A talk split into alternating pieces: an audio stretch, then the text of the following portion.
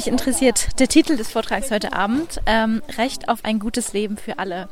Dann stelle ich mir die Frage, ein gutes Leben definiert doch eigentlich jeder für sich selbst. Wie kann man denn ein Recht auf ein gutes Leben überhaupt umsetzen? Ja, wenn wir das gute Leben für allen als ein Recht betrachten, bedeutet nicht, dass wir nur einzeln gut leben und wenig auf Kosten anderer Personen und der Natur.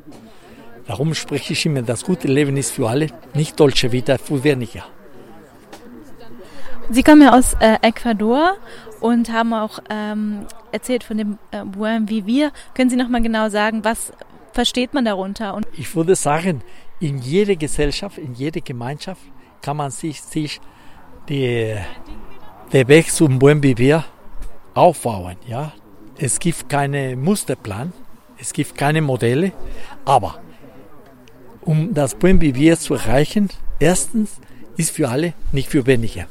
Zweitens, das erfordert eine harmonische, oh, harmonisches Leben, harmonische äh, Beziehung mit der Natur. Und drittens, das erfordert auch eine spirituelle Beziehung zwischen den Menschen und Nichtmenschen. Das würde ich sagen, das basiert auf einer Beziehung von Vertrauen, Solidarität, Toleranz, Resonanz, Vielleicht sind die wichtigen Punkte. Sie sind ja von Haus aus Ökonom. Ähm, wie kann denn die Ökonomie zu einem guten Leben beitragen? Was muss sich da ändern? So, es müssen sich die Ökonomen ändern. Wir müssen eine andere Ökonomie aufbauen. Erstens müssen wir von der sogenannten Religion der Wirtschaftswachstums befreien ständige Wirtschaftswachstum wird zu einer großen Katastrophe in der Welt führen. Zweitens müssen wir die Demerkantilisierung der Natur anstreben und die Demerkantilisierung der Kommungut, Kommungüter, ja, die Allmende, die Gemeindegüter, ja. Äh, das erfordert natürlich etwas ganz anderes. Der Markt muss nicht Hand, seine Hand in der, in der Natur haben. Drittens, wir müssen auch die Produktionsstrukturen dekonstruieren. Dezentralisation und Dekonzentration sind entscheidend wichtig. Äh, ein anderes wichtiger Punkt, viertens würde ich sagen, ist die Umverteilung der Reichtum und eine bessere Verteilung der Einkommen. Und fünftens entscheidend Demokratie.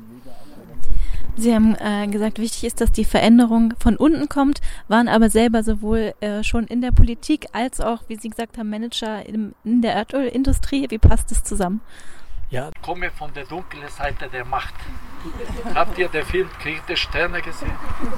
Ja, ich komme von der dunklen Seite der Macht.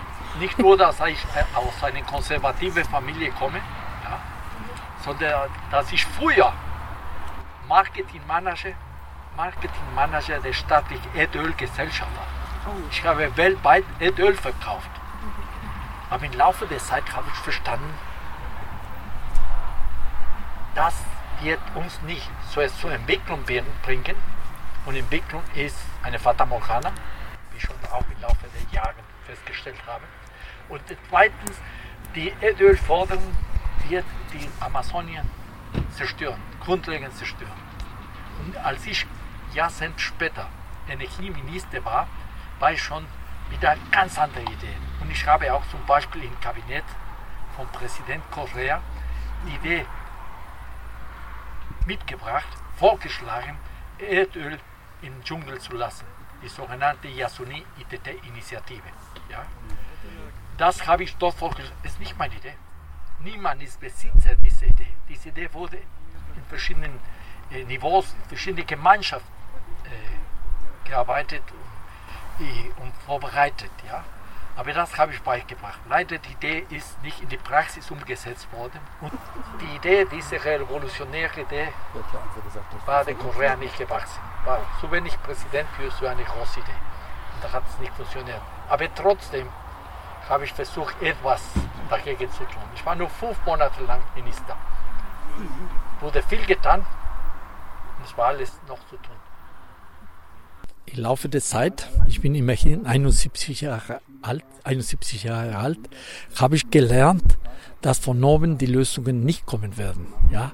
Wenn die Regierung, die Stadtverwaltung zum Beispiel, sich mit den Leuten aus der Gemeinschaft alliiert und ihre Meinung zuhört, ihre Pläne übernimmt, ihre Tätigkeit unterstützt, können wir viel erreichen. Aber wenn die Obrigkeit nicht mitmacht, muss die Gemeinschaft auch ohne Genehmigung etwas unternehmen, um die Welt zu verändern. Das ist die Aufgabe.